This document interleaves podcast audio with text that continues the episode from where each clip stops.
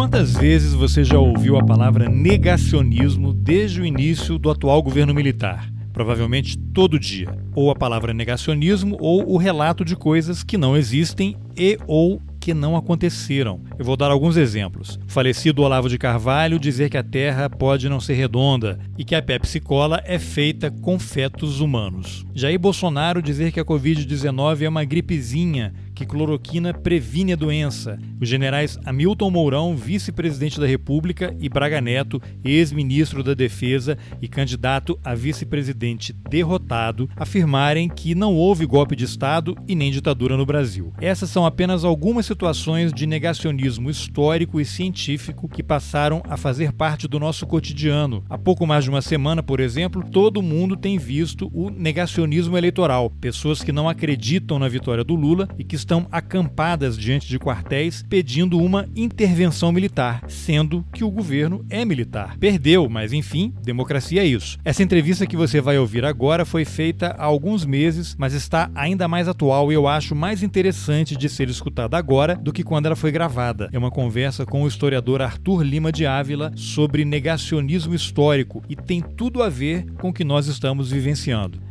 E eu só não chamo tudo isso de maluquice porque eu acho que tudo isso tem método. Eu sou Carlos Alberto Júnior e esse é o Roteirices. Vamos nessa. Bom, Arthur, antes da gente começar a conversar, eu vou pedir para você fazer uma breve apresentação sua, dizendo aí tua área de atuação, tua área de pesquisa, quais os temas que você tem se dedicado mais. Bom, eu sou Arthur Lima de Ávila, sou professor do Departamento de História da Universidade Federal do Rio Grande do Sul, do Programa de Pós-Graduação em História e do Prof. História, que é o nosso mestrado profissional. Eu atuo principalmente em duas áreas, a História dos Estados Unidos e Teoria da História, tá? e por conta dessa preocupação com Teoria da História, eu acabei nos últimos últimos tempos me dedicando a trabalhar com usos públicos do passado, usos políticos do passado, e com isso acabei chegando à minha pesquisa atual sobre negacionismo histórico, ou como eu prefiro chamar, uh, sobre formas de negação da história, né? Não são necessariamente negacionismos muitas vezes em sentido estrito, né? A mentira estrita e tal, mas sim tipos de negação, formas de negação que constroem muitas vezes de forma bastante sutil, né? a, a, digamos, a, a, o seu negacionismo. Né? Então é tentar entender quais quais são os tipos de negacionismo que circulam, como eles constroem a sua negação,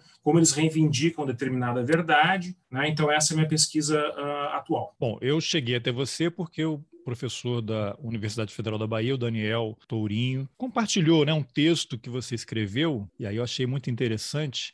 O título do texto é Qual passado escolher? Uma discussão sobre o negacionismo histórico e o pluralismo historiográfico, essa palavra pluralismo versus pluralidade, falar um pouquinho de como a imprensa interpreta uhum, isso uhum. daí. Mas aí você começa o texto dizendo o seguinte, com a primeira frase: negacionismo está na moda. Essa frase já diz tudo. Aí eu sou obrigado a lembrar de uma fala do ministro da Defesa no Congresso no ano passado, em que ele diz o seguinte: eu vou colocar um áudio aqui para você ouvir, depois eu vou fazer a pergunta. A questão de responder uma pergunta. Ele me perguntou se eu considero se houve uma ditadura. Não, não considero que tenha havido uma ditadura.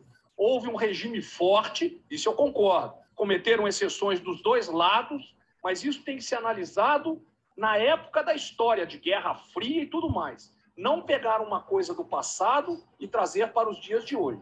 Tá? Se houvesse ditadura, tá? talvez muitos de muitas pessoas não estariam aqui. Execuções, ditadura, como foi dito por um deputado aqui, são em outros países que já foram mencionados e eu me permito o direito de não repetir. Voltando, os países que ele não quis repetir, eu imagino que tenham sido Cuba, Venezuela, antiga União Soviética, por aí vai. Mas aí, diante dessa fala do Braga Neto, né, o general Braga Neto, é sempre importante lembrar que ele é um general, uhum. né? Ele uhum. é um uhum. general. A pergunta que eu faço é: essa fala do general Braga Neto é negacionismo histórico ou é pluralismo historiográfico, pegando uhum. o gancho do título aí do seu texto que motivou essa conversa? Bom, acho que antes de responder a pergunta sobre né, a, a fala do Braga Neto, né, uma fala absolutamente infeliz, e que, na verdade, ela representa uma postura das Forças Armadas brasileiras em relação ao passado ditatorial. Tá? As nossas Forças Armadas nunca fizeram nenhum tipo de desculpa pública,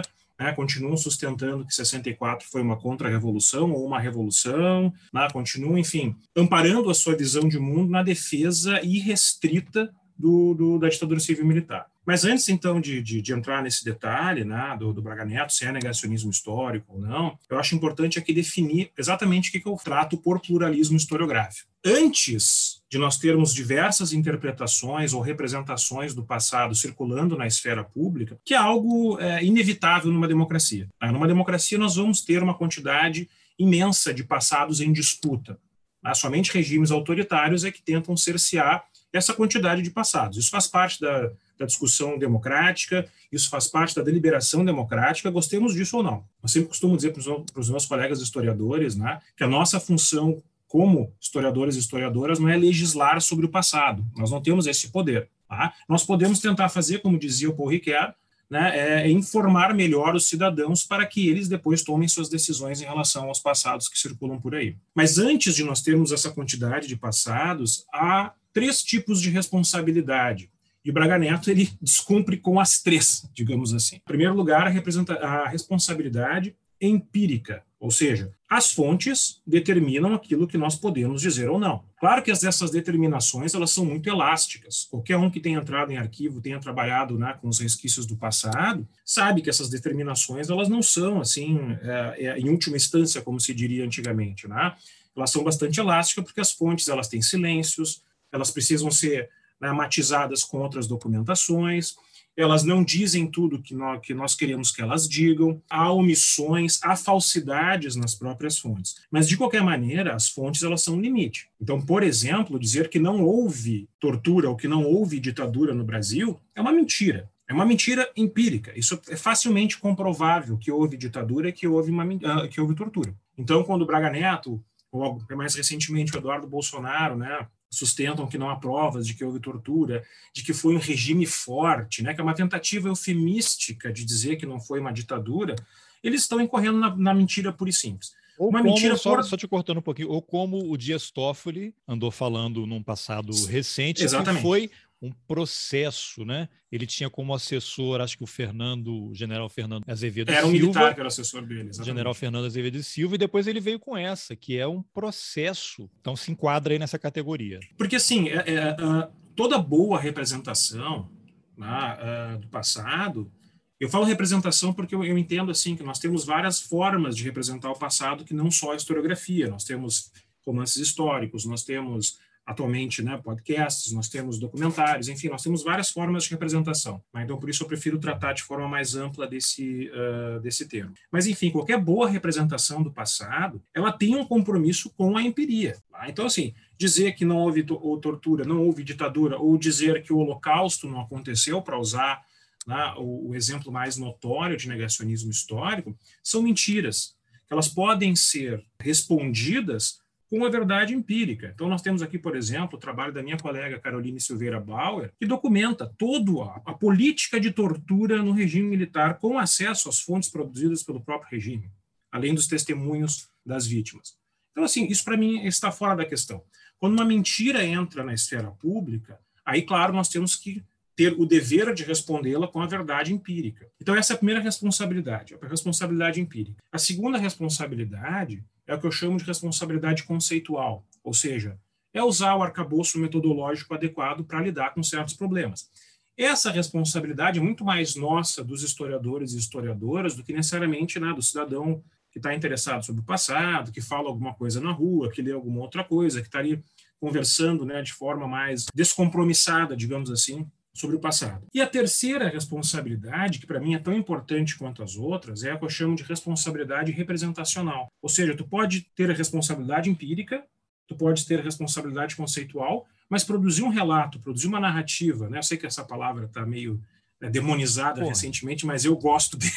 Não, assim, é porque eu entrevisto muitos historiadores, né? E narrativa é uma uhum. palavra tão cara aos historiadores, né? E aí ela está é, sendo tem... uma, uma tentativa de captura, de sequestro, de apropriação indevida pela extrema-direita para torná-la sinônimo de mentira. Exatamente. Né? Eu acho lamentável isso, porque é como há toda uma tradição filosófica que nos ensina que é impossível viver sem narrar, né? Então, eu acho assim, eu acho que é, esse sequestro, né, com perdão da digressão, da palavra narrativa pela extrema-direita e pela mídia também, a mídia tem seu papel aqui, é um dos signos mais visíveis da nossa miséria intelectual contemporânea. Ah, então, ah. desculpa de novo, Arthur, quero pegar esse seu gancho. Não esqueça o que você estava falando e tenha em mente que eu vou te atrapalhar o tempo todo e tentar tirar você do caminho. O Estadão de hoje publicou um editorial cujo título é É preciso conhecer a história da ditadura, Pô, uhum. Maravilha, o Estadão realmente está botando a mão na consciência. Aí o subtítulo é A revelação das gravações das sessões do STM entre 75 e 85 reitera a importância da pesquisa histórica sobre a ditadura militar. Há muito a ser conhecido e estudado.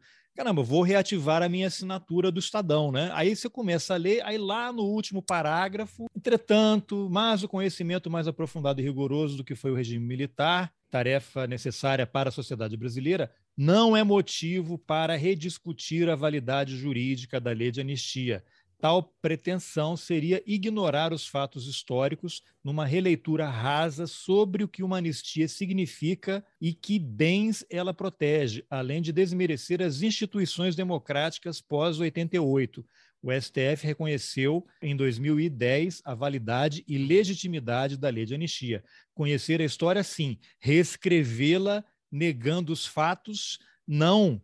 Aí eu falei, que bom que eu não renovei a assinatura do Estadão, né? Que eu li até o final, não li só o lead, porque a minha leitura, você vai corrigindo aí. Isso aqui eles estão normalizando, naturalizando eu sei que é um debate enorme, inclusive eu já entrevistei o Flávio Tavares, que é um ex-preso político torturado, gaúcho, mora aí em Porto Sim. Alegre, foi um dos presos políticos uhum. trocados uhum. Pelo embaixador americano, está naquela célebre foto do é, em frente ao Hércules 56, indo para o México, né? Eu fiz entrevista com ele, acho que em 2019, a foto completava 50 anos, foi até ele que me lembrou. Ele mesmo me disse que não é a favor de prisão dos torturadores. Uhum. Ele acha que não tem que ser preso, mas ele entende sim que o Estado brasileiro precisa reconhecer que houve tudo aquilo, uhum. pedir perdão e que a história registre o que foi feito. Bom, se alguém tem legitimidade para falar sobre isso, o Flávio é uma dessas pessoas, né? Mas quando eu vejo isso aqui, ele tenta relativizar esse editorial em relação à lei de anistia,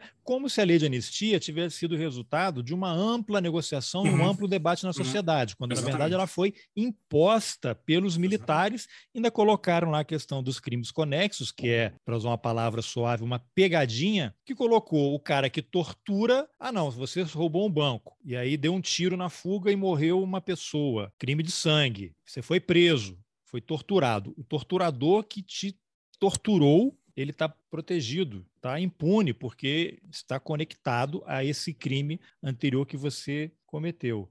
E aí as pessoas dizem, ah, tem que virar a página, temos que promover um encontro entre torturados e torturadores. Aí a gente vai cair naquela esparrela do general Mourão, que falou semana passada com um risinho que vai abrir o caixão para trazer os torturadores. Não é disso que se trata, né? Então, depois eu vou colocar um outro áudio aqui, mas antes eu queria um comentário seu, já que você tinha mencionado imprensa, né? Aí eu fiquei, enfim, não vou renovar o Estadão, né? Vai ficar aqui. O que, que você pode comentar desse trecho aí ele começa louvando, né? É importante conhecer a história. Se conhecer a história para a gente corrigir os erros e avançar, não para você reforçar uma situação dessa que vamos manter os, as pessoas que torturaram impunes, sendo que foi uma legislação imposta, não foi negociada. É esse tipo de perspectiva, né? Eu até um pouco antes da gente conversar, alguém tinha colocado esse editorial no Twitter, eu acabei lendo né? É porque eu também não sou um assinante do Estadão, né? não, aliás, eu não assino nenhum dos veículos da mídia tradicional. Em parte por conta da sua irresponsabilidade política nos últimos anos, mas isso é uma outra. É, uma eu outra também questão. quero só fazer uma observação assim: eu sou jornalista, eu não sou contra o fim Sim. do Estadão,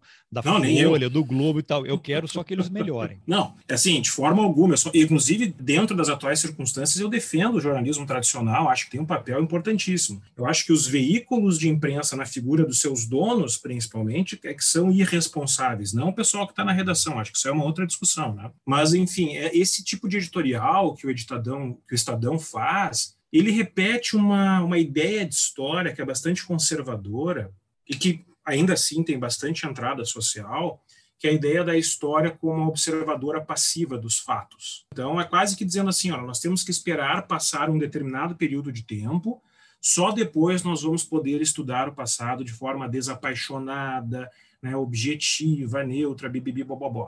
Essa remissão que eles fazem aos fatos, nós não podemos negar os fatos, é impossível reescrever a história. Isso é peça de retórica, porque a história é reescrita a todo momento, inclusive pelo próprio Estadão. Ah, é, não existe essa história estática, ela não existe. Que me lembra aquela frase, de novo, eu, sou, eu repito sempre, do George Orwell em 1984: quem controla o passado Exatamente. controla o futuro, quem controla o presente Exatamente. controla o passado. Controla o Estadão o passado. que controla esses editoriais do presente está reescrevendo o passado, e daqui a 20 anos, Exatamente. alguém que for pesquisar os jornais para saber o que aconteceu, vai encontrar isso. Não, e isso é um tipo de postura que, na verdade, trata a história como um conjunto de conhecimentos mortos. Ah, então aconteceu tal coisa em tal período, aconteceu tal coisa né, em tal lugar, e agora nós podemos estudar de forma desapaixonada.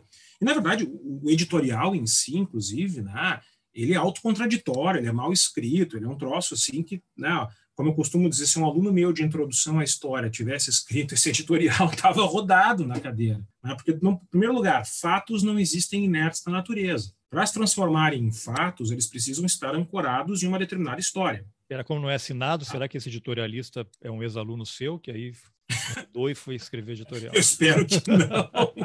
e assim, mas isso tem, na verdade, uma finalidade política que é bastante explícita, que é separar o passado do presente, é dizer que o passado já morreu, o passado está encerrado, né, no, no tempo antes de agora, e que, portanto, nós no presente nós só podemos observar, não podemos fazer nada a respeito dele. E, em segundo lugar, nega, ah, então esse, esse, esse editorial, embora não seja negacionista em sentido estrito, não é, né, porque não nega que houve ditadura, não nega que houve tortura e tal, mas ele nega que esse passado tem algum tipo de reivindicação no presente. Quando, na verdade, esse passado ele está presente em todos os nossos momentos. Né? O James Baldwin dizia, né, o passado nunca é passado. O passado ele está sempre presente em tudo. O próprio Faulkner que dizia, né, o passado não é passado, né? O passado não morre, digamos assim. Até porque as vítimas, várias vítimas continuam vivas. Os filhos das só... vítimas estão aí. Vamos dar um exemplo bem conhecido, Marcelo Rubens Paiva. Uhum, uhum. Rubens Paiva foi preso em casa, levado uhum. lá para o galeão, torturado, levado para a casa da morte, destroçaram o cara, desmembraram, enterraram e o corpo não apareceu. Quer dizer, Exatamente. vamos virar a página? Aquela mãe, não. até eu entrevistei o Luiz Eduardo Greenhalgh uma vez, ele contou advogado, né, uhum. ex-prefeito uhum. de São Paulo, ex-deputado, muito ativo na área de direitos humanos, ele falou que uma Sim. vez ele foi à casa de uma senhora que o filho é desaparecido e ela contou para ele. Tá vendo aqui a luz, essa luz no banheiro que está acesa de dia, que ele tinha achado estranho, né, e perguntou. Ela nunca trocou a fechadura de casa e nunca Esperando apagou a luz do banheiro, porque a combinação dela com o filho é: se você chegar e a luz, mesmo de dia, e a luz estiver apagada, não entre porque a polícia está aqui. Uhum. Então, assim, ela, eu nunca vou apagar essa lâmpada, porque uhum. o meu filho pode voltar. Isso 30 anos depois, né? Então você vê como é que você quer retirar isso das pessoas. Não, e não é só, eu, eu, embora evidentemente a, a, principal reivindicação seja das vítimas, né, dos sobreviventes, enfim, daqueles que, como eu costumo dizer, sofreram de fato a história, mas esse passado também está vivo nos algozes. Tá? O Bolsonaro ele reivindica os algozes da ditadura. Ele, é um, ele se imagina um sucessor político do brilhante Ustra, não só do Médici e do Geisel. Ele promoveu a ressurreição do Ustra no plenário da Câmara. Exatamente. Aliás, naquele momento, se nós tivéssemos tido uma discussão pública sobre ditadura responsável nesse país, naquele momento o Bolsonaro não digo que ele tinha que sair preso, mas ele tinha que, no mínimo, ter perdido o mandato. Tá? Porque é inadmissível que na Casa do Povo, como se costuma chamar né, o nosso legislativo, que um deputado faça um louvor à tortura e ao torturador. Tá? Não se tratou ali simplesmente de uma espécie de piada com a, com a presidenta Dilma Rousseff, algo de mau gosto. Ali foi uma reivindicação do arbítrio, da violência política. Então, esse tipo de editorial do Estadão, ele é muito cínico, porque, na verdade, ele tanto nega que as vítimas sobreviventes têm algum tipo de reivindicação no presente, negam que as políticas iniciadas pela ditadura estejam ainda nos afetando a todos, né? inclusive, por exemplo, a imposição da lei de anistia, a impossibilidade de nós discutirmos responsavelmente o papel das Forças Armadas numa democracia. Nós estamos vivendo um ambiente absolutamente surreal, onde nós não sabemos se as Forças Armadas vão aceitar o resultado da eleição de 2022. Isso é decorrente, evidentemente, do tipo de politização extrema das Forças Armadas levadas a cabo durante a Generais, estão, eu não, me, não, não conheço, enfim, deve ter, né? Mas um país em que você tenha diariamente generais uhum quatro estrelas, ou recém-passados para reserva ou da ativa ou ocupando algum cargo, todo dia tem um general falando em podcast, em programa Bom de dia. TV aberta, em TV a cabo, em programa de rádio, escrevendo articulista de jornal e de site uhum. e sendo consultado sobre todos os temas e fazendo eventos com academia. Acho importante ter evento com academia, mas sim. Não, claro. Mas o importante não é o que, é o como, né? Então, fazendo, mas de que forma? Outro dia eu coloquei aí um evento que aconteceu em 2019 no Instituto Fundação Fernando Henrique Cardoso, Nelson Jobim e Sérgio Etchegoin, Etchegoin que foi subordinado ao Jobim quando ele era ministro da Defesa, e a pergunta era, os militares na política, este é o novo normal? Quer dizer, você vê a, qual é a mensagem subliminar? É um processo, 2019, hein, começo do governo, Sim. é um processo de normalização as pessoas acham que não, ah, o evento não foi sobre isso, como alguém escreveu lá no, na postagem que eu fiz, mas mesmo que não seja, não faz sentido existir Exatamente. um evento como esse, porque as pessoas começam a ver, não, é, qual é o problema? Todos os problemas, né?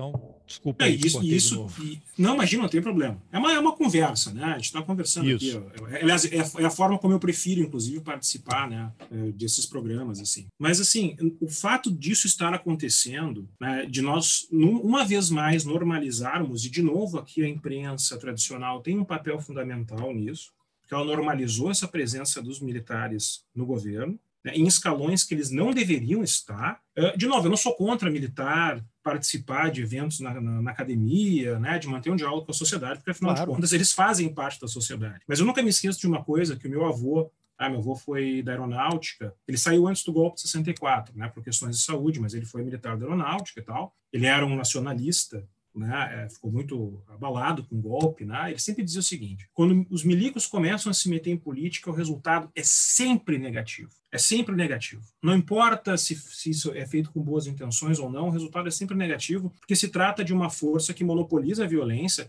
e contra a qual ninguém tem poder de resposta. Então, imaginemos o quadro né, trágico, hipotético, dos militares não aceitando o resultado das eleições de 2022. Quem no Brasil tem poder né, de se contrapor aos militares. E você tem um exemplo, exemplo não, fatos, né? Você tem o, o Luiz Alberto Barroso, ministro do Supremo uhum. e era presidente do TSE. Ele vai convida, vou colocar entre muitas aspas, o exército a participar porque o Bolsonaro, que é o, o boneco né, uhum. né, dos militares, o espantalho, questionando as urnas, o processo eleitoral, dizendo desde a eleição dele que se não tivesse ocorrido fraude, ele teria sido eleito no primeiro turno, e isso, martelando todo dia, fica na cabeça Exatamente. de muita gente. E aí, por que, que a justiça, a justiça eleitoral tem que prestar contas ao exército, Exatamente. às é Forças é Armadas, aí cria uma comissão e convidam militares. Aí tem que entregar um relatório de 700 páginas para os militares analisarem. Aí convidam é o Fernando Azevedo e Silva para ocupar a diretoria de tecnologia do TSE, simplesmente onde vão passar Exatamente. os dados todos que vão ser computados. E aí o Barroso diz: criou-se uma situação, o exército sair para proteger a democracia, a participação deles legitima o processo eleitoral. Então o exército vai e coloca um pé nas eleições. Aí o que acontece? Semanas depois, o ex-ministro Fernando Azevedo Silva alega problemas de saúde e não assume o cargo. Quer dizer, o exército que havia entrado para garantir a legitimidade das eleições se retirou e não está mais garantindo a legitimidade. E aí o Barroso, que a gente estava elogiando, ontem saiu essa frase dele aí dizendo que estão tentando manipular e jogar o exército contra o processo eleitoral, o que motivou uma nota do ministro da Defesa ontem à noite. Eu vi a nota. Aí você assim, é um jogo, é uma encenação, existe uma briga, é tudo parte, está todo mundo junto com o Supremo e com tudo. Então você fica assim criando, enquanto isso a boiada está passando lá no Congresso, né? Vão aprovando é, essas é, coisas todas. É uma situação assim, e de novo, isso tem a ver com o fato de nós nunca termos discutido né, responsavelmente a participação dos militares e o papel dos militares numa democracia. Né? Ou seja, o próprio editorial do Estadão sobre o qual nós estávamos falando, ele nega qualquer possibilidade dessa discussão ao dizer que não, que, né, que esses fatos estão no passado, que não sei o que mais. Né, que nós não temos que.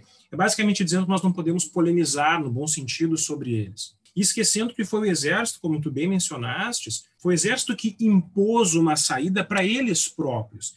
Se a lei de anistia tivesse sido um processo de intenso debate nacional num regime democrático, não no fim de uma ditadura, num regime democrático, ou pelo menos com uma transição já bem avançada, nós poderíamos até pode dizer, beleza, foi resultado né, de um legítimo acordo nacional, então ah, não, talvez não caiba realmente voltar atrás, enfim. Agora, isso nunca aconteceu. Onde aconteceu, ah. por exemplo, Chile, Paraguai e Argentina, porque os processos começaram logo depois. Acabou a ditadura no dia, no dia seguinte começaram. E o general Videla, na Argentina, condenado à prisão perpétua e morreu sentado no vaso sanitário na cadeia. Mas aí, aí o exemplo acho que é muito bom, Carlos, porque eu acho que são, são duas situações. Né? A gente não pode esquecer que no Chile o Pinochet se manteve como comandante das Forças Armadas por oito anos depois da, Sim, da cada, cada história com a sua história, né? Cada Exatamente. país com a sua particularidade. E, né? e, a própria Constituição de 80 no Chile é a, é a que está, está sendo revista agora, né? Porque ela basicamente ela, Não, e os ela levou o país Pinochet a um limite. são muito fortes lá, os governos de direita, né? Historicamente. Fortíssimos.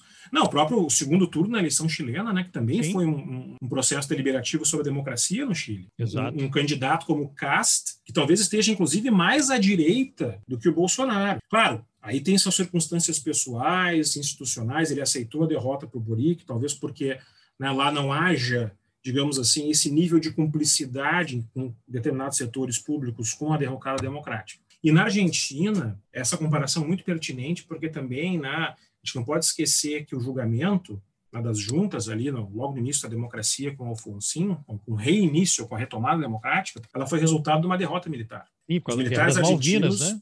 Ali foi eles a foram, Eles né? perderam vergonhosamente. Né? Tem aquela famosa cena dos militares se rendendo né? Na, nas Malvinas, assim.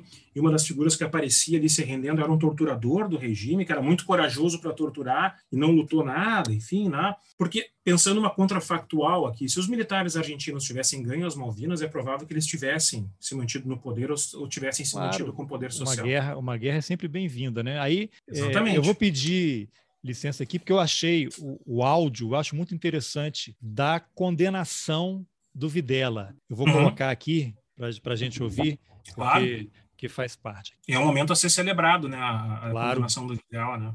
Genocida. Foram condenados 29 responsáveis do regime militar, entre os quais o general Luciano Menendez, para além de Videla. O antigo ditador já tinha recebido a pena máxima no processo histórico de 1975 contra a junta militar. Em 1990 foi indultado, decisão considerada inconstitucional em 2007. Segundo organizações humanitárias, a ditadura militar argentina foi responsável por 30 mil mortos e desaparecidos.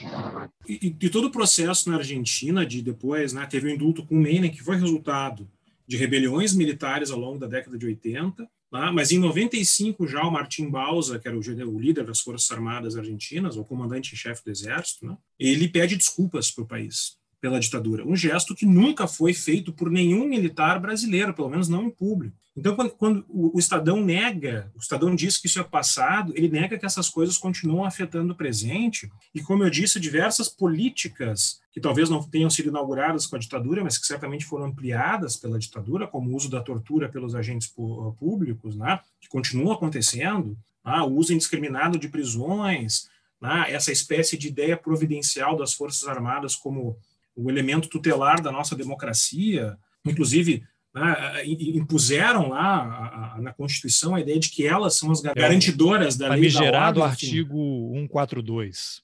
142, que os bolsonaristas amam de paixão.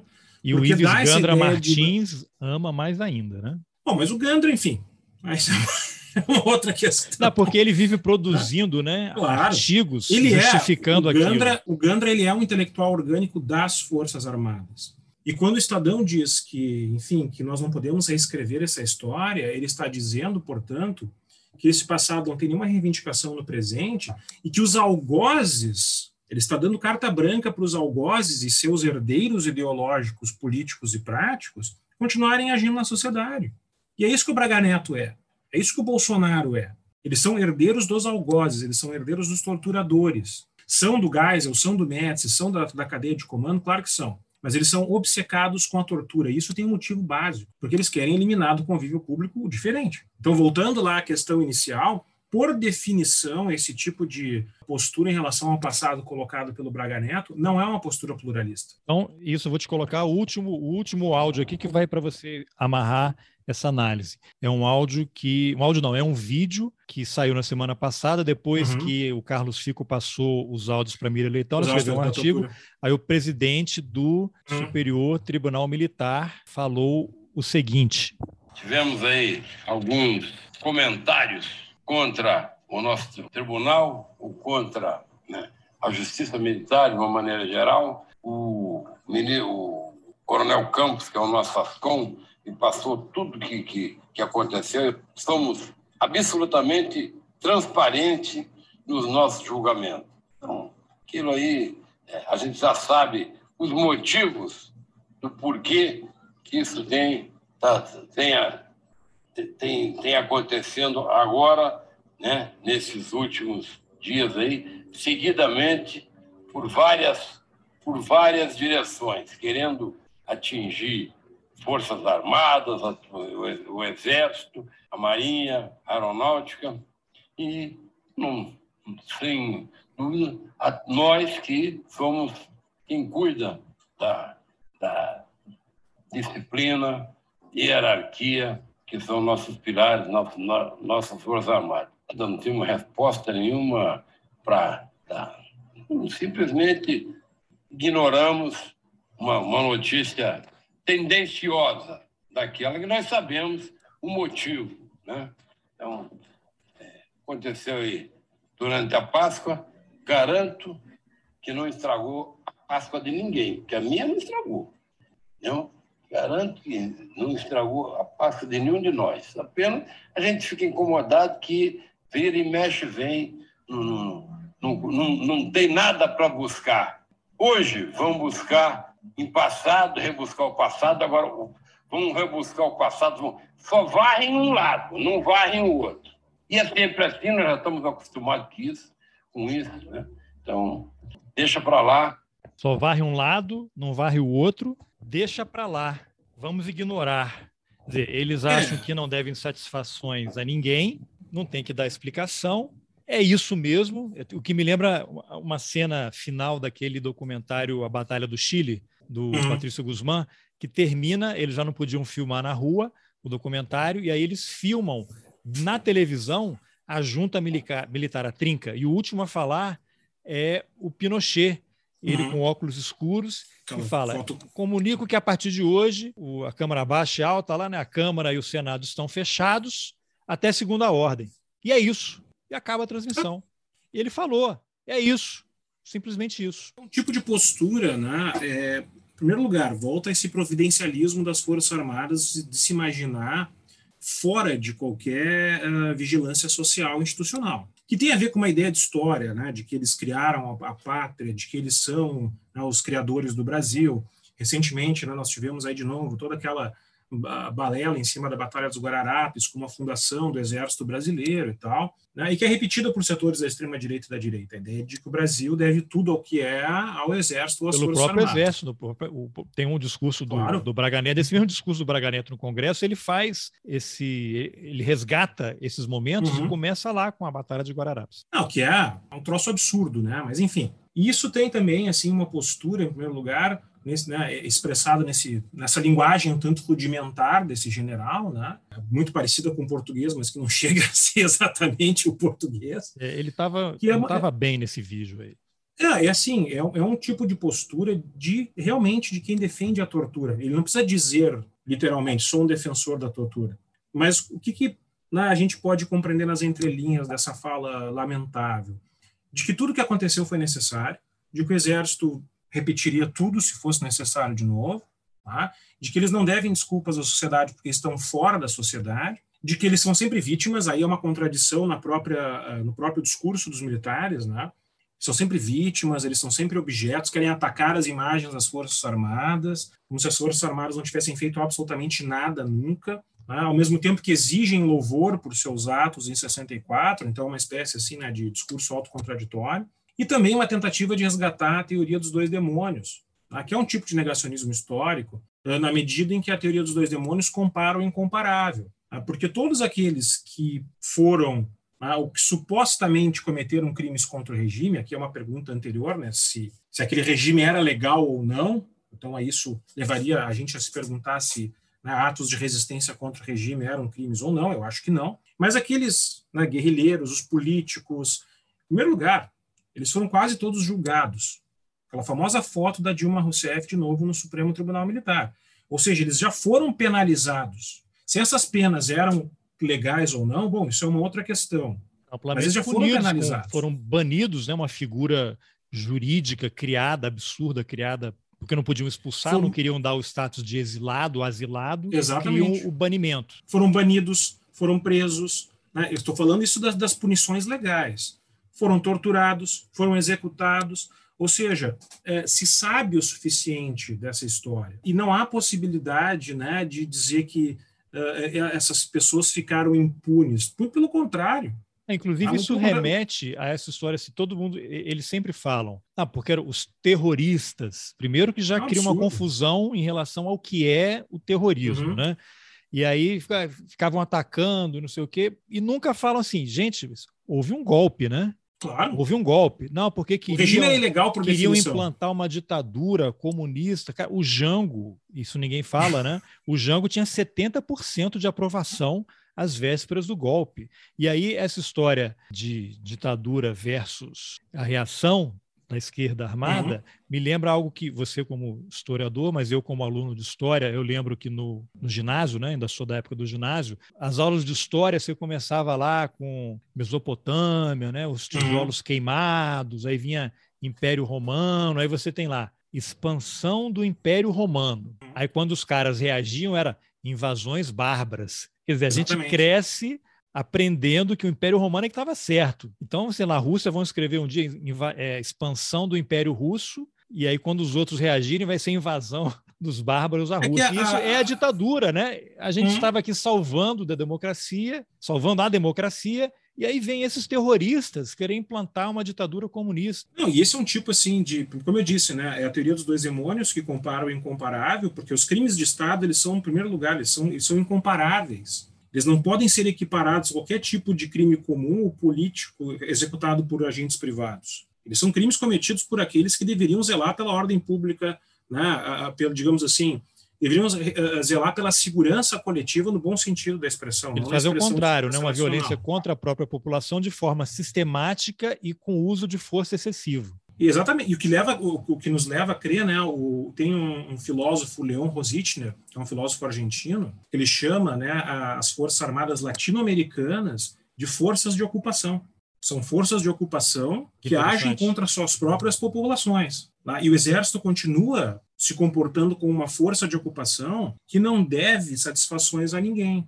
Seja, não deve satisfação das suas ações políticas, não deve satisfação de coisas como o golpe militar de 64 ou né, como a, gest, a, sua gestão desastrosa da pandemia no Brasil, não devem satisfações não, não só da pandemia, né? A, a, gestão desastrosa da economia no regime militar, né? Porque eles entregaram um país. País acho que o Sarney produziu uma hiperinflação de 84% Exatamente. ao mês em dois anos? Acho que não, né? Eles entregaram um país quebrado, não, um país sem perspectiva. Eu sou uma, eu, eu, nasci em 81, então eu sou uma criança dos anos Você 80. É irritantemente ah? jovem, porque eu nasci em 69. Bom, mas eu, eu, me lembro dos anos 80, né? Eu me lembro de ir ao supermercado com, com meus pais, assim, aquela coisa absolutamente. Tu explicar isso para uma criança hoje de 15, 20 Remarcador anos. Remarcador de preço, né? Entendem. Maquininha, recebe o, o salário, vai todo mundo correndo no supermercado fazer o rancho do mês então, um país quebrado, um país sem perspectiva, um país absolutamente entregue, que é, diga-se de passagem, o que eles estão fazendo de novo.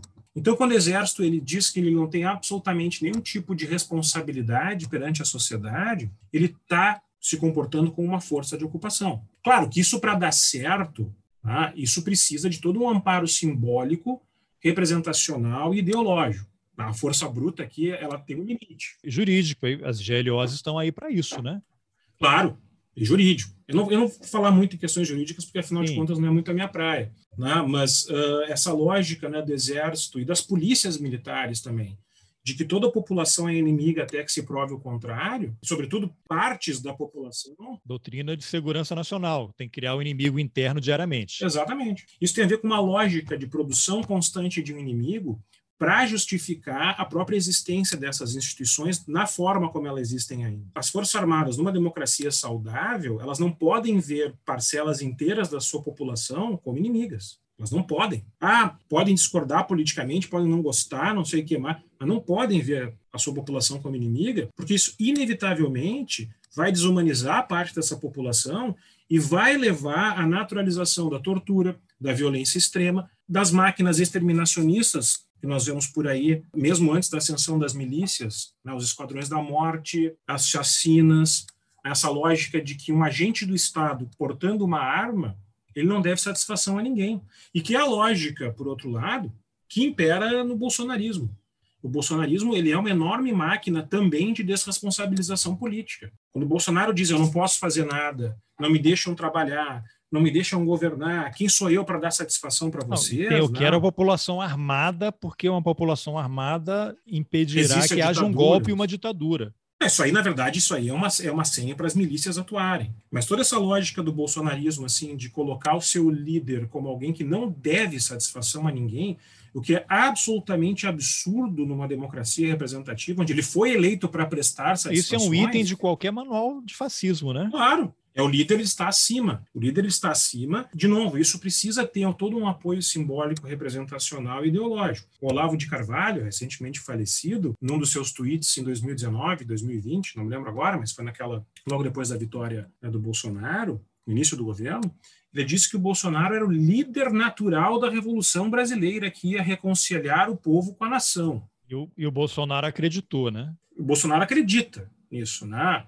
É, é, porque, assim, é, o Bolsonaro certamente não é uma pessoa de muitas luzes, mas ele não é um cara burro politicamente. Tá a gente não pode tratar o Bolsonaro como se fosse um, um simplorião completo. Tu tem, por exemplo, toda a máquina ideológica dessa mídia de extrema-direita, a qual inclui a Brasil Paralelo, que é um dos objetos do artigo sobre o qual nós estamos conversando. Isso, que a gente vai falar daqui a pouco. Que visa justamente dar legitimidade para esse tipo de postura uh, antidemocrática. Eu não, vou, eu não vou usar o termo populista porque eu não gosto, assim, né, da, da forma como, como esse termo circula na, na nossa discussão, uma forma muito rápida. Mas é um tipo de postura que nega, por exemplo, que existem devidas mediações entre instituições e sujeitos. A gente pode não gostar, muitas vezes, das formas como essas mediações são feitas. A gente pode não gostar, por exemplo, né, dos limites da nossa democracia representativa, a gente pode não gostar, sei lá, da forma como a historiografia acadêmica, que é uma mediadora, né, opera, mas a forma de melhorar as mediações né, é discutindo sobre elas, é ampliando as suas atuações, digamos assim, é reformando-as, não eliminando-as. E todo o bolsonarismo e esse negacionismo histórico que o sustenta tem por objetivo acabar com a mediação, ou pelo menos com uma forma de mediação, né, que é a forma democrática. Então, quando tu dizes que o Bolsonaro é o líder da Revolução Brasileira, em primeiro lugar, não houve revolução nenhuma. Em segundo lugar, tu dá um caráter providencial para um sujeito que é absolutamente mequetrefe, para um sujeito que veio do baixo clero, para um sujeito que até 2013, 2014 era um nada político tu instila no governo Bolsonaro uma espécie de milenarismo antidemocrático. Então, nós viemos consumar a revolução. Quem não está com a revolução está contra nós. E esse tipo de linguagem é recorrente nas posturas políticas do bolsonarismo, públicas. Tá? O fascismo, né? O nós contra eles. É, é, é uma das formas de operar do fascismo. Né? É, eu acho que o bolsonarismo ainda não é um fascismo por, por diversos motivos, mas que o Bolsonaro é uma persona fascista, eu acho que isso é, é inquestionável. Eles estão a caminho, não, não se preocupe não, porque eles estão chegam lá. Claro, é um novo tipo de fascismo, né? Tu tem uma, uma enorme discussão bibliográfica, né, dessa combinação muito pós-moderna, entre aspas, entre fascismo político e neoliberalismo econômico, né? Tem toda uma, enorme discussão muito interessante né, na bibliografia uh, sobre isso, enfim. Então não seria, evidentemente, o fascismo lá dos camisas pretas, não, nós não voltaríamos aos anos 20 e aos anos 30. Apesar dele receber militares e policiais com roupas pretas lá no Palácio da Alvorada, Sim. fazerem cumprimentos e adorar um passeio de moto igual o Mussolini fazia. Claro. É que é, é, aí, aí, um velho barbudo tinha né, a, sua, a sua sabedoria quando dizia que as coisas se repetem como farsa. Né? É, é, a gente vê esses espetáculos assim, eles são desprovidos, digamos, daquela, não vou dizer seriedade, né, mas uma espécie de organicidade que caracterizava o fascismo dos anos 20 e 30, né?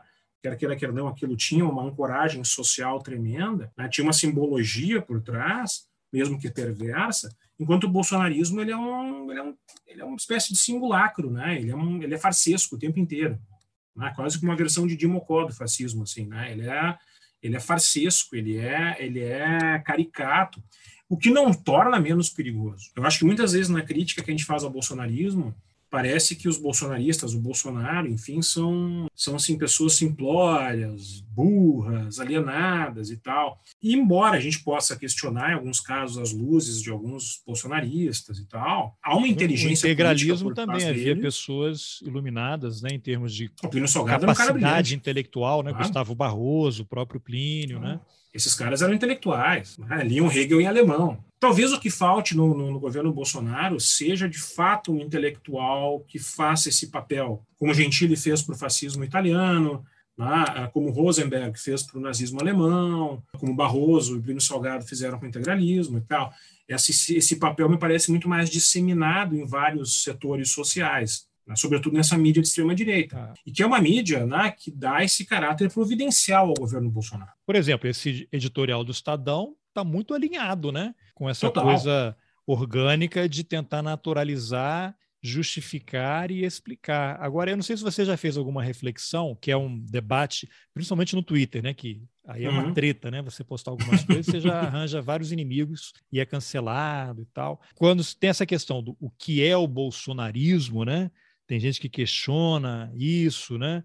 Que o Bolsonaro, na verdade, ele foi ali escolhido pelos militares para ser esse espantalho, que ele fica ali levando porrada, batendo, criando cortina de fumaça, enquanto o que interessa ao grupo que o colocou lá promove as suas mudanças. Então, é só você ver que nunca houve nem até entrevistei recentemente, recentemente não, algum tempo, Anivaldo Padilha, que foi da AP e responsável, um dos uhum. responsáveis pela criação do projeto Brasil Nunca Mais, ele fala: nem os militares tiveram coragem de promover uma retirada de direitos trabalhistas tão grande como essa que uhum. acontece uhum. desde o início do governo Temer, né? Os dois últimos anos do, do Temer. E que está se acelerando, né? Ainda mais com Paulo Guedes, que não é que ele, ele, é, ele quer um Estado mínimo, ele é contra o Estado, ele está no Estado para Sim. acabar com o Estado, implodir o, o Estado, Estado, colocar uma granada no bolso dos servidores e fazer aquela uhum. terra arrasada. Mas eu não sei se você fez uma reflexão sobre isso, porque eu concordo com você que o Bolsonaro ele tem uhum. competência para algumas coisas para promover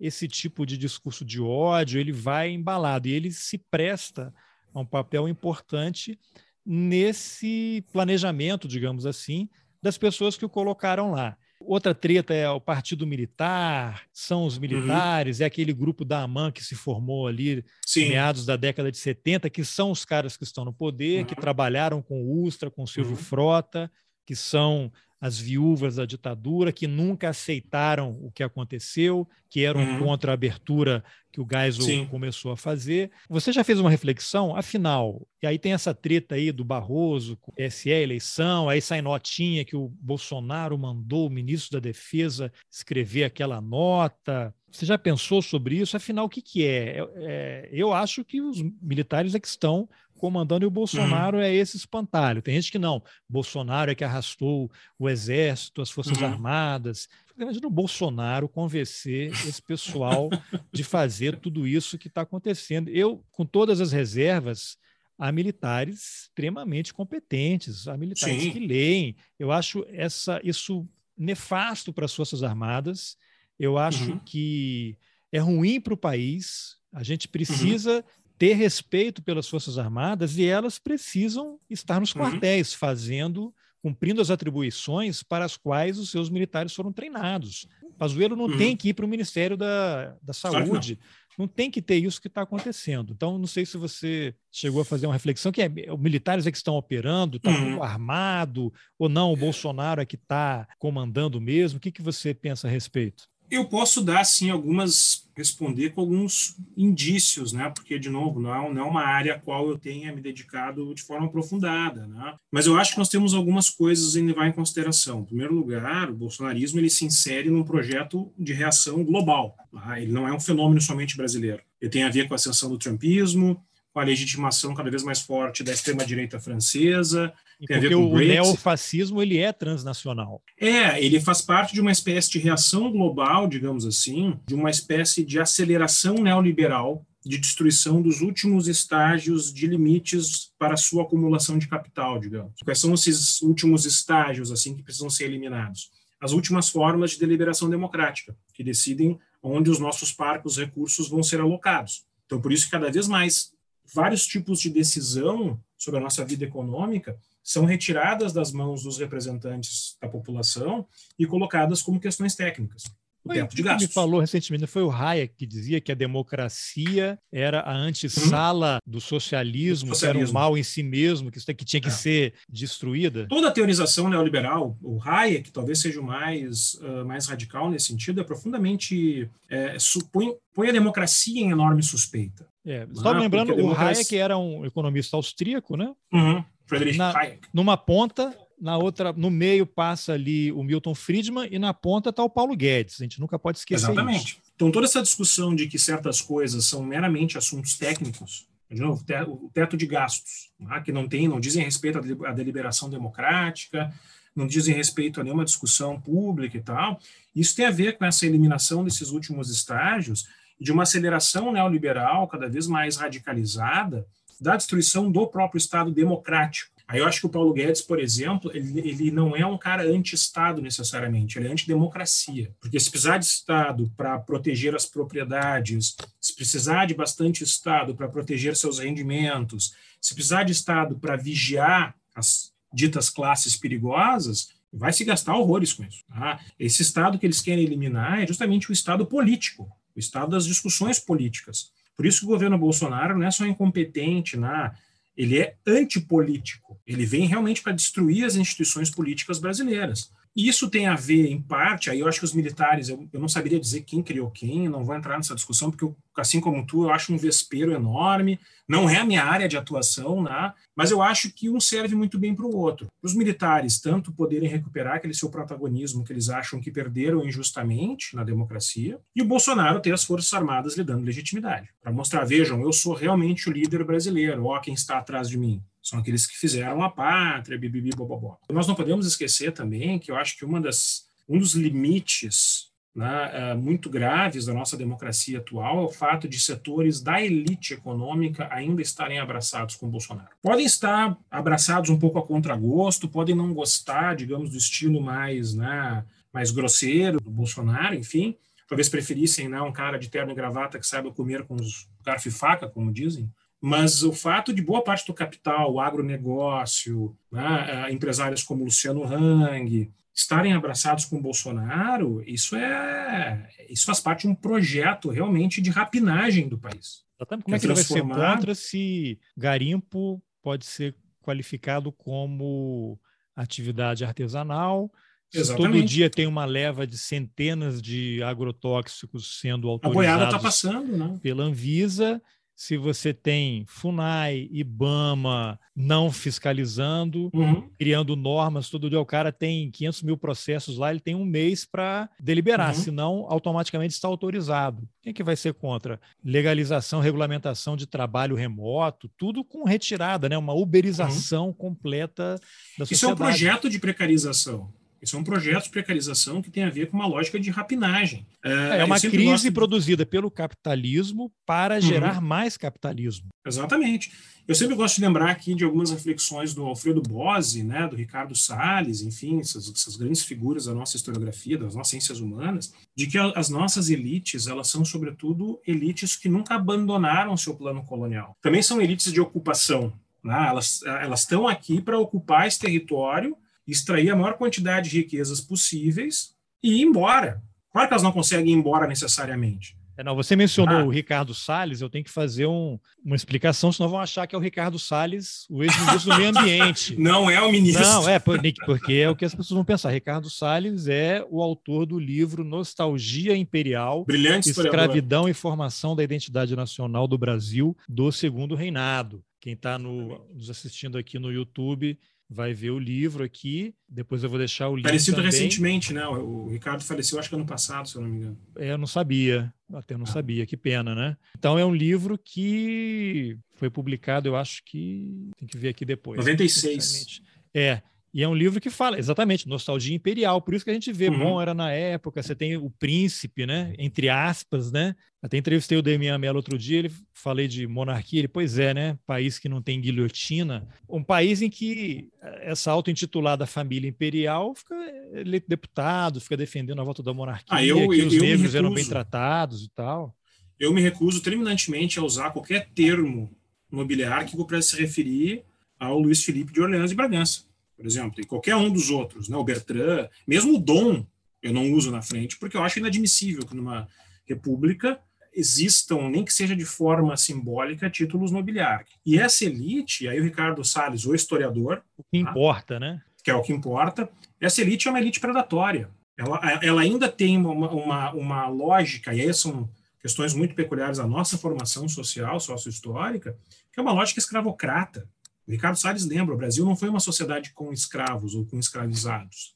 Foi uma sociedade escravocrata, uma sociedade escravista. E nós somos ainda. Não estou dizendo que a escravidão não foi abolida, né? eu não faço esses gestos anacrônicos, tabula rasa da história, porque seria, evidentemente, né, algo contra a minha própria profissão mas as formas assim de usurpação do trabalho alheio de, uh, de forma forçada, esse entendimento de direitos sociais como empecilhos somente ao usufruto do trabalho, todo o ódio de classe. É só ver o que aconteceu quando houve a, a regulamentação Regulamento da atividade de empregada doméstica. Né? Trabalho doméstico. A classe média enlouqueceu. Ali a Dilma começou a cair. Um ódio de classe, e sobretudo na classe média, que precisa dessa desigualdade para a sua reprodução simbólica. Ah, eu sou nascido na classe média, sociabilizado na classe média, né?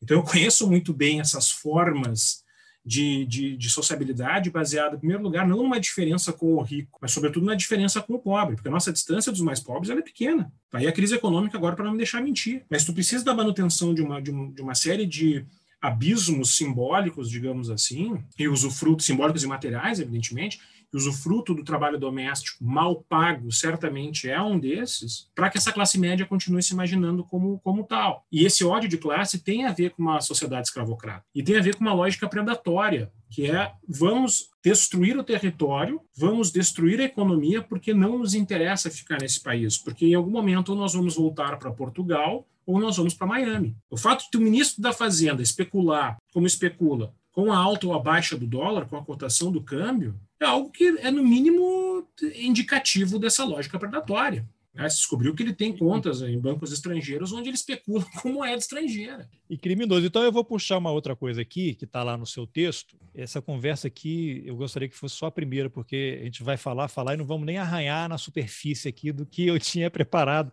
Já vamos combinar outra. Para conversar com você. Mas tem um trecho aqui que é o seguinte: obliterar a lembrança de certos eventos da consciência pública e minimizar os entrelaces entre passado e presente e as responsabilidades daí decorrentes, elas desejam expungir o excesso, as demandas democratizantes representado pelas histórias críticas sobre o nosso passado. Tem a ver com isso que a gente está falando, né? E o termo técnico, digamos assim, para explicar ou para representar isso que eu li no seu texto, é historiografia do esquecimento. A gente está vivendo um pouco isso? Eu acho que sim. Eu acho que no Brasil, hoje, né, se nós pensarmos historiografia para além da atividade acadêmica, né, assim como representações do passado, né, escritas da história, é, nós estamos vivendo num momento de definições sobre quais passados vão ter legitimidade para circular publicamente. Né? É, toda aquela leva democratizante dos anos 90 e dos anos 2000, né?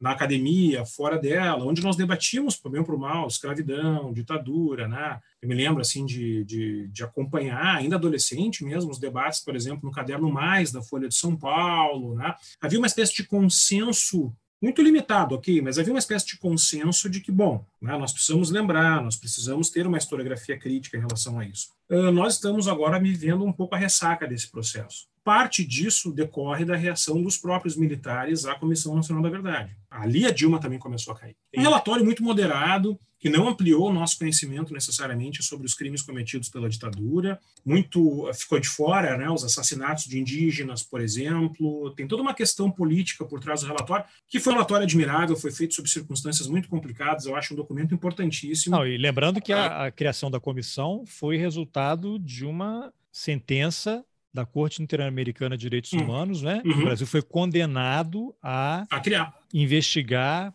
por conta dos crimes ocorridos lá na, durante a guerrilha do Araguaia, né?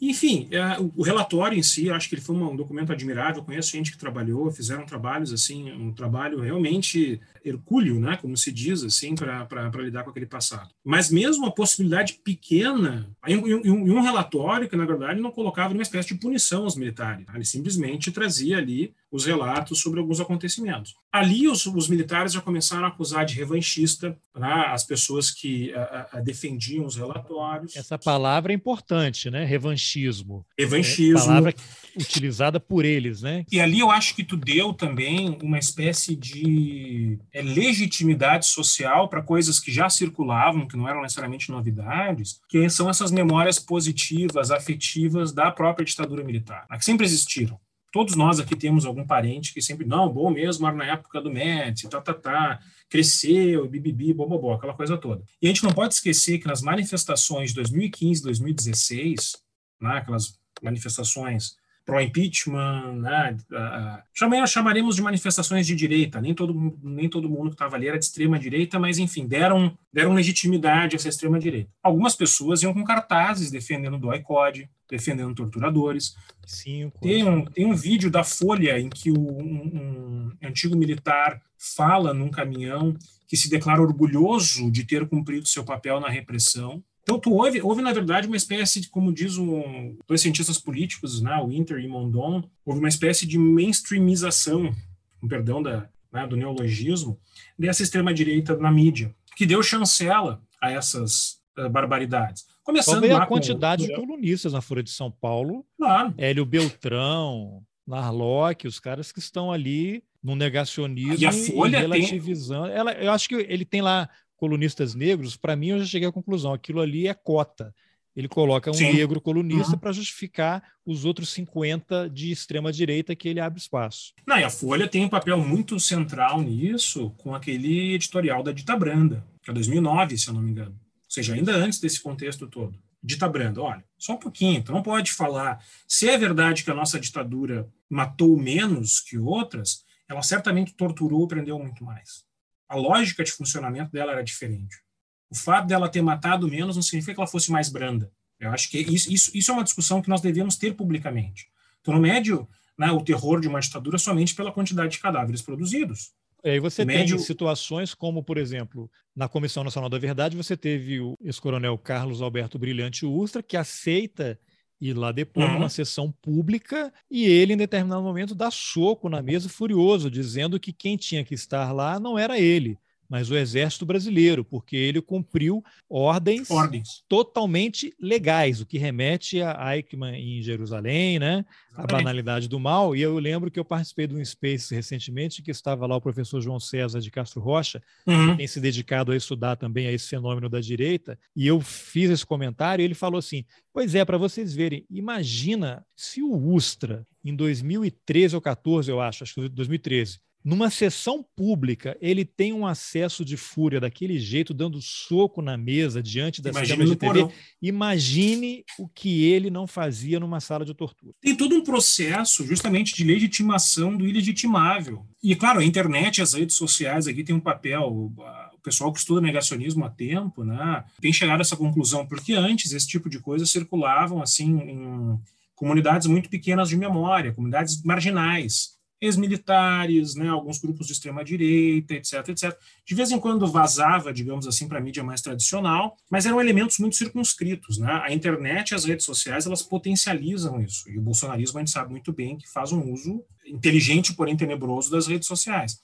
E essa forma de naturalização do negacionismo, ela vai, na minha opinião, né, eu acho que a gente pode, de repente, deixar isso marcado uma outra conversa para a gente analisar esse fenômeno, que eu acho que tem que ser eh, analisado com bastante detalhamento, ela vai encontrar sua expressão maior na Brasil Paralelo. Então já vamos vamos entrar nisso daí. Você ah. considera, você imagina eu vi que no texto ali você descreve é, os vídeos, né? Uhum. Eu até evito usar documentários. Eu trabalho com documentários também. Uhum. Então, para mim isso é uma outra coisa, né? É um vídeo que eles fazem ali e aí você cita alguns deles, né? Brasil, é 1964. Brasil uhum. entre armas e livros, Brasil a, a última cruzada. E aí você destaca ali que a narrativa ela é baseada em grande parte em memórias individuais, uhum. tem mediação, né?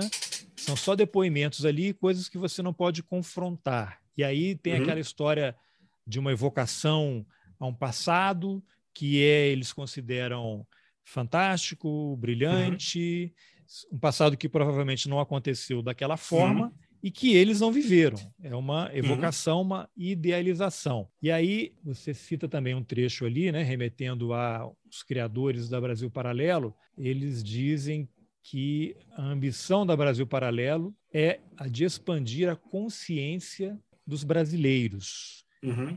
Que consciência é essa, né? E aí eu pergunto também, qual é o perigo? Você como historiador, professor, as pessoas sabem, imagina, você é professor universitário, eu imagino que você receba alunos na graduação que não sabem nada da história do Brasil, uhum. nada, não estão fazendo história para aprender história, né? Coisas que eles uhum. deveriam estar já ter consolidado e a universidade uhum. seria para ampliar os horizontes. As pessoas que estão chegando no, no ensino médio, quarta, quinta, sexta, sétima, oitava, agora tem nono ano, né? Estão tendo o primeiro contato com a história uhum. via esses vídeos. Quer dizer, a pessoa assiste aquilo e acha que aquilo é verdade. Em primeiro lugar, a gente tem que reconhecer a competência técnica né, e política da Brasil Paralelo. Eles conseguiram hoje, menos de cinco, seis anos depois de terem atingido o sucesso, eles, eles estão impondo discussões na, na arena pública brasileira.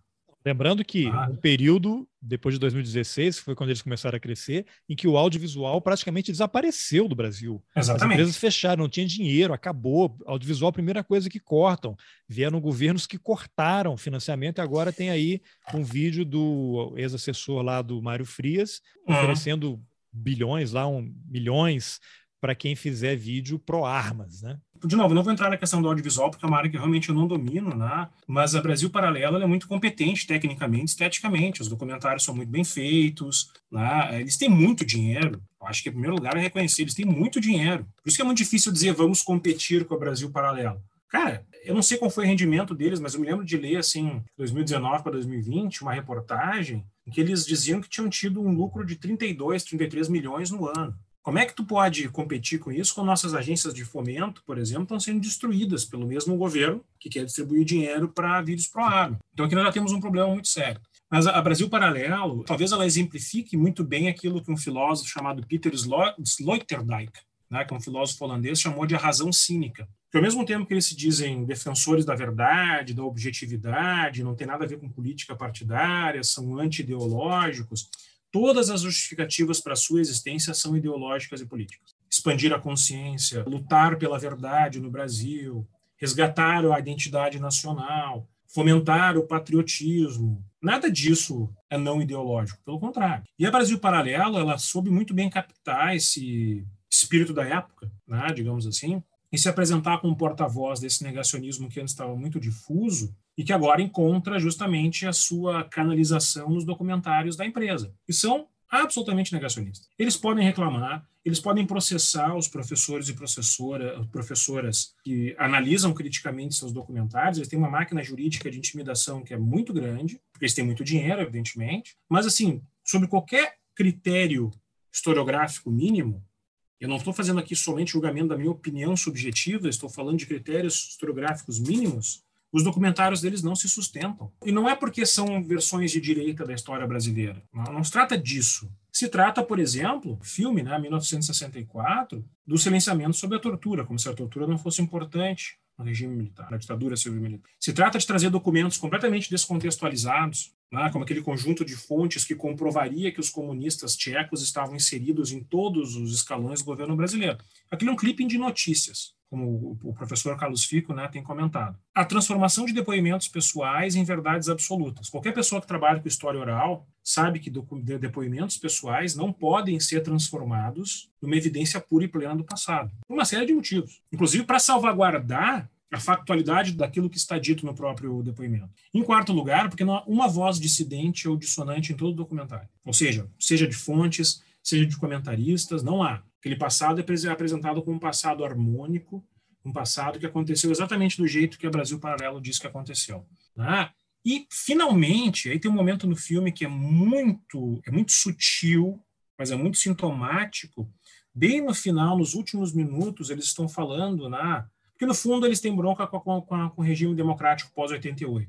E para eles é um regime criado pela extrema esquerda, né, pelo marxismo cultural, pelos derrotados de 64, anarquia, enfim, tudo isso. E eles falam né, que nesse suposto regime esquerdista pós 88, que os inimigos do regime são perseguidos. O que é, um, é algo absolutamente sem sentido. Muito rapidamente na tela aparece, durante alguns segundos, a imagem do brilhante Ustra. Aquilo que só o subconsciente vai captar. Eles podem dizer que não, estavam apenas dando um exemplo, né? Uh, não estão fazendo nenhum julgamento de valor em relação à atuação do brilhante Ustra, mas num filme que é todo dedicado a legitimar e provar que a ditadura não foi ditadura, o que, que aquela figura está fazendo no final? E quando o filme diz que o erro né, da ditadura foi ter deixado a esquerda se reorganizar para construir a democracia pós-88, como se nós estivéssemos no regime socialista, digamos assim, qual é o tipo de inferência que se pode fazer? Que talvez a esquerda tivesse ter sido eliminada em 64 de vez.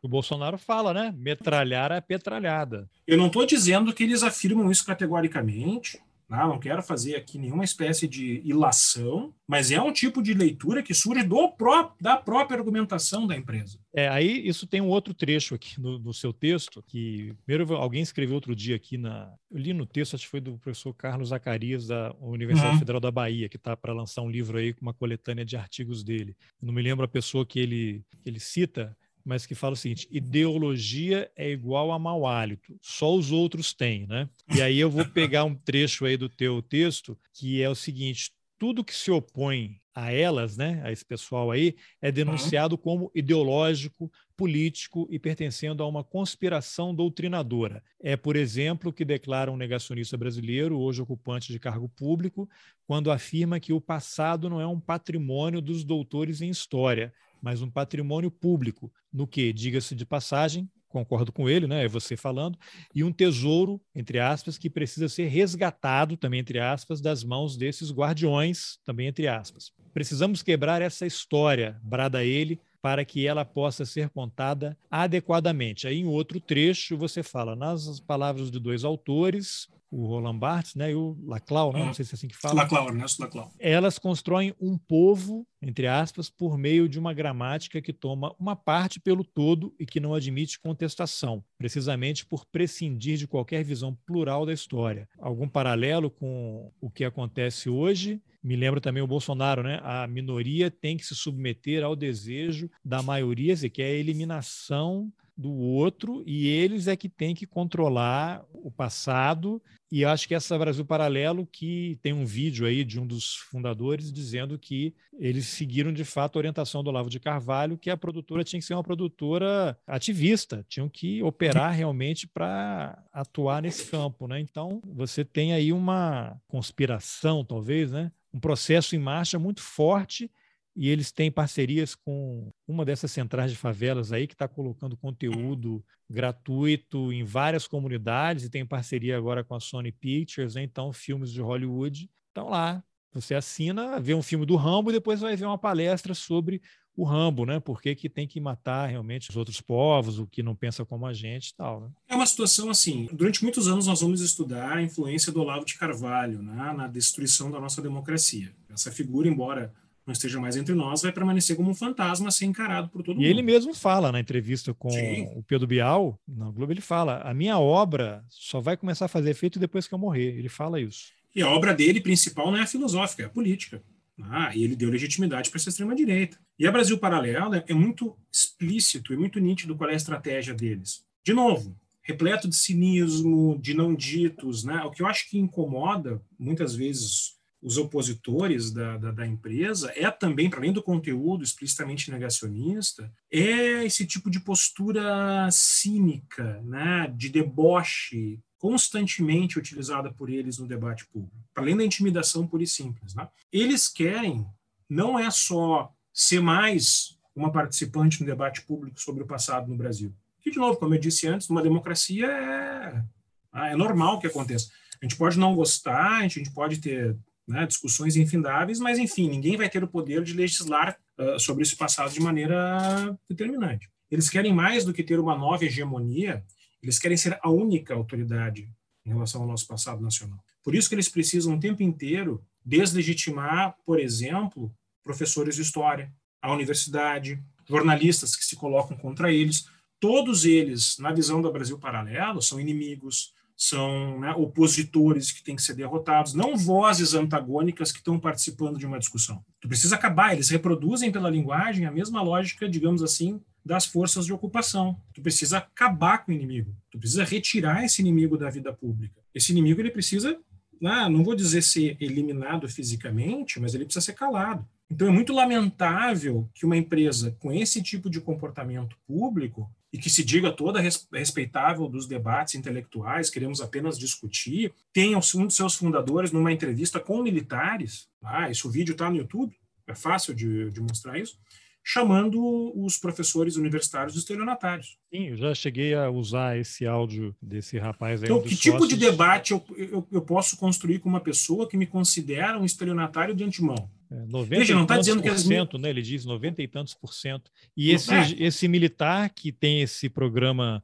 no YouTube se filiou ao PDT recentemente. Sim, é, dessa faz parte dessa é como é que eles chamam? Resistência nacionalista, um nova resistência, né? Um desses grupelhos, assim, duguinianos no Brasil, né? Mas como é que eu posso debater com alguém que não está interessado em discutir as minhas ideias?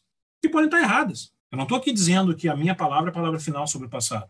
Embora eu tenha competência, creio eu, para fazer julgamento sobre o passado, né? trabalho como professor há mais de uma década, ah, mas eu, o que eu digo pode estar e está submetido ao escrutínio público e dos meus pares. Ele não está interessado nisso. Essas pessoas estão interessadas em atacar o meu trabalho a priori, a minha pessoa a priori, a estrutura que dá legitimidade ao meu trabalho. Então, se eu faço parte de um grupo de estelionatários, por que, que as pessoas vão me ler? Ou vão ler os meus colegas e minhas colegas? A estratégia aqui do Brasil Paralelo é muito nítida.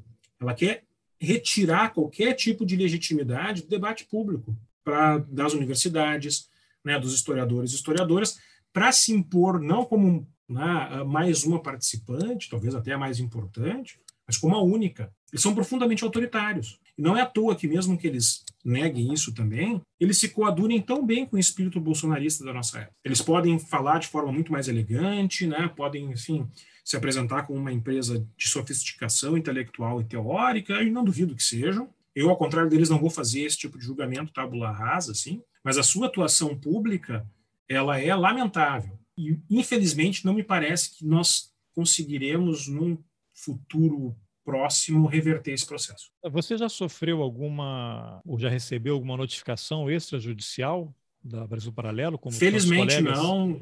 Conheço pessoas que, que receberam. O máximo que recebi foram algumas mensagens mal educadas de apoiadores da Brasil Paralelo, né? com todo aquele repertório de que eu acho muito engraçado, nem discuto, não, não bato boca, enfim, né? não entro em discussões que não têm sentido. Mas o simples fato de nós estarmos discutindo isso, ah, olha, fulano recebeu, tu já recebestes uma intimação extrajudicial, já mostra o absurdo em que nós chegamos. É a capacidade intimidatória deles. Exatamente, e que impõe a autocensura. Porque eu ainda tenho uma salvaguarda né, de ser professor numa instituição pública, de ter um trabalho mais ou menos reconhecido, mas eu fico pensando, por exemplo, nos professores da linha de frente, do ensino fundamental e, e médio, né, do ensino básico. O tipo de intimidações que eles não sofrem de alunos e pais, sobretudo ah, em escolas há privadas. Diversos relatos aí, né? Diversos. Eu tenho colegas meus de graduação que dão aula em ensino privado, que relatam nos últimos cinco, seis anos é uma coisa horrorosa, assim. E muito em parte por conta da atuação do Brasil Paralelo, com coisas tipo o seu professor de história mentiu para você, desbanque seu professor de história.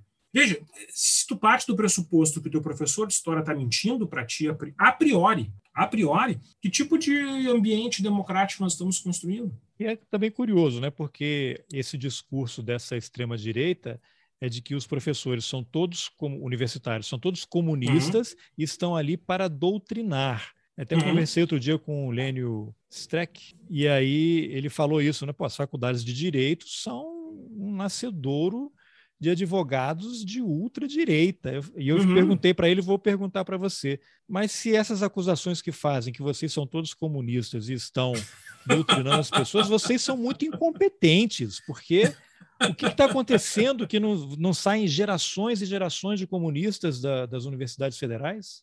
Onde é que vocês estão errando? Uma piada que eu costumo fazer é que, no, no momento, se eu conseguir fazer com que os meus alunos leiam todos os textos, eu já estou feliz, entendeu? Quanto mais doutrinar. Isso não tem sentido. Na verdade, o que eles usam né, para embasar essa lógica de doutrinação, essa ideia de que há uma doutrinação, é um termo extremamente elástico e conspiratório chamado marxismo cultural, que cabe tudo.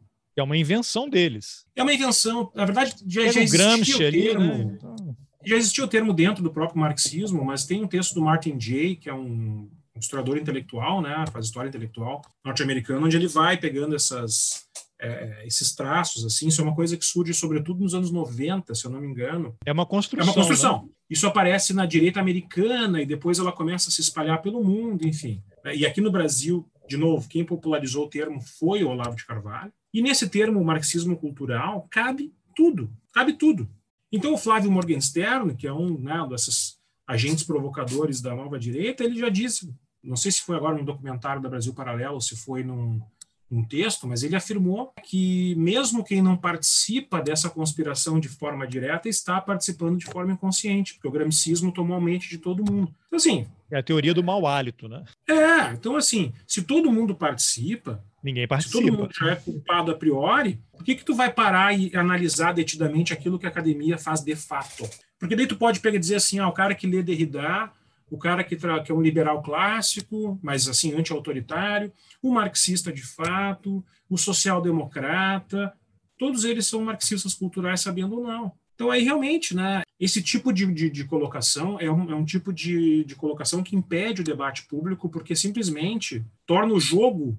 Não, é que eu sempre digo, né, eu sou, eu sou um fã de futebol, né, eu sempre digo o seguinte: esses caras eles não querem jogar o jogo, eles não querem entrar né, 11 contra 11, bola no meio e ganho melhor, digamos assim. Eles querem subverter o próprio jogo. É, uma vez eu entrevistei também o Michel German, que é um historiador lá da sim, sim, do FRJ, ele falou assim, esse pessoal, exatamente isso. Esse pessoal é o seguinte, tem um jogo de futebol, vai todo mundo jogar e você tem as regras. Aí chega um cara e fala, não, não, mas eu jogo diferente. Eu jogo com a mão. Exatamente. E aí, Excelente como, é que você, como é que faz? Não vale mais impedimento. Não, eu jogo né? com a mão. Bola... Eu, jogo, eu tenho outro estilo aqui, é com a mão. Bola no travessão é gol. Então, assim, porque, claro, numa partida de futebol, eu sou gaúcho, né? Eu cresci assistindo o campeonato gaúcho, então sei do que eu estou falando. Tu pode ter partidas extremamente renhidas, violentas, tal, mas que as regras estão ali. E tem alguém mediando a partida. Tu pode ficar puto com a decisão do árbitro, tu pode não gostar, mas ela está ali. O que esses caras querem fazer não é só uma partida renhida, é literalmente eliminar o outro time e as regras. Então, realmente, é, é impossível debater. O Thales Absaber, né, que é aquele professor de psicanálise uh, brasileiro, ele, ele, comenta assim, dessa alucinose coletiva, né, que parece que o Brasil entrou num processo que é desesperador debater hoje história, o passado e política no Brasil, porque a todo momento estamos solapando o nosso chão. Porque tu está conversando com um lado que, na verdade, ele não ele integra, não é só um polo diferente, é um mundo diferente, com suas próprias regras, com seus próprios, né, com a sua própria constituição, digamos assim. E a Brasil Paralelo, ela por bem ou por mal, ela entrou nesse outro mundo. Não, não é à toa que tem esse nome, né? Claro, é um nome muito, é, é muito adequado, né?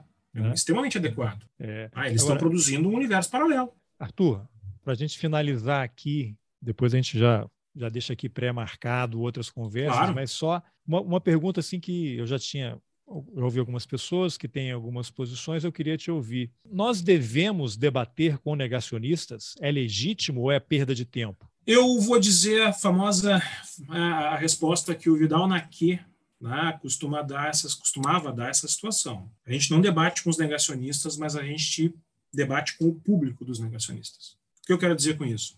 Eu não vou convidar quem me considera ilegítimo marxista cultural, conspirador, para participar de um debate na universidade. Você não vai participar de um debate com os criadores da Brasil Paralelo, por exemplo? Claro que não, e nem, sob nenhuma circunstância. Nem eles indo na universidade, nem eu indo lá participar. Não, não faz sentido isso. Porque não vai ser um Ele, Eles chegando, você se levanta, né, para ficar naquela história claro. quando tem 10 pessoas, chega um nazista, se ninguém se levanta. levanta. É, eu, eu, particularmente, assim, eu não tenho interesse, eu acho que é um dispêndio de energia, né? É, eu admiro o João César faz isso, né? Ele tenta criar um espaço ali, mais ou menos, de diálogo com esse pessoal. Acho que é importante ter quem faça isso. Eu não faço, mas eu acho que a gente não pode esquecer também que eles estão atendendo um público que não é um público necessariamente reacionário, negacionista ou não. É um público que tem interesse no passado e que, por vários motivos, está caindo na, nas produções é, deles. É, a qual passado eles estão, estão lhe garantindo acesso, né?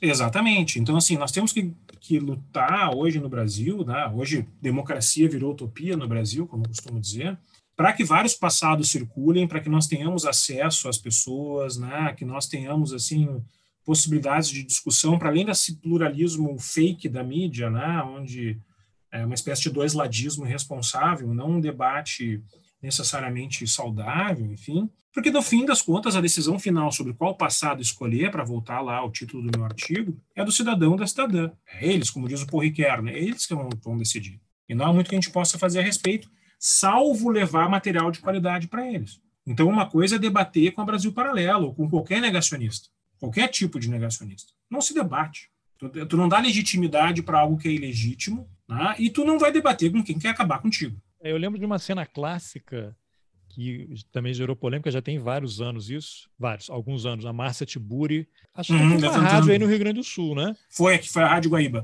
Que ela chegou e aí tava o Kim Kataguiri, ela levou um susto uhum. porque ela não foi avisada, ela se levantou e foi embora, né? E ele foi eleito deputado foi... federal. Exatamente. A gente até pode questionar a atitude da Márcia, sim, se naquele momento foi não, mais adequado. Ah, ah, eu acho que o problema ali foi a produção, que não avisou a, né, da presença do, do Kim Kataguiri. Ela, poderia, ela, ela tem o direito de, de decidir antes. Com ele eu não quero debater.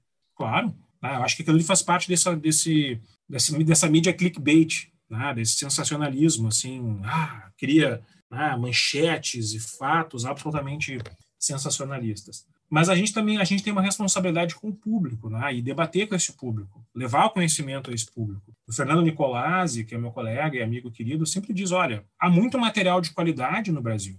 Nós temos que mostrar para o público esse material de qualidade né? e mostrar para esse público por que, que esse material é melhor, não uma questão somente de consumo, mas de responsabilidade, aquelas que eu mencionei antes, que é Brasil Paralelo. Porque se o mundo ficar reduzido a Brasil Paralelo, aí realmente a nossa democracia ela ah, a gente vai viver num Brasil paralelo. Infelizmente. Tudo bem, Arthur. Então já fica combinado aqui para a gente agendar outras conversas aí para outros temas. Vá me mandando os textos, eu vou deixar o link desse daí que foi Perfeito. O, o motivo aqui da nossa conversa. E obrigado pela entrevista. Eu que agradeço o convite e já me coloco à disposição aí para a gente conversar mais. Beleza. Valeu. Bom, essa foi a entrevista que eu, Carlos Alberto Júnior, fiz com o historiador Arthur Lima de Ávila. Se você gostou da conversa, compartilhe nas suas redes sociais, nos seus grupos de WhatsApp, de Telegram, mande o link por e-mail ou coloque para tocar num carro de som em frente ao quartel mais próximo de você. Nas informações do episódio você encontra o link para o artigo do Arthur sobre negacionismo histórico e pluralismo historiográfico, que foi o gancho para a entrevista. E se você acha importante apoiar o jornalismo independente, considere a possibilidade de contribuir contribuir com roteirices. É possível colaborar pelo Pix, pelas plataformas Apoia-se e Catarse e também pelo YouTube. Os links estão nas informações do episódio. Por fim, eu lembro que o Roteirices está lá no YouTube. Entra, assina, compartilha. Essa entrevista com o Arthur já está lá. Obrigado pela companhia e até o próximo Roteirices. Valeu!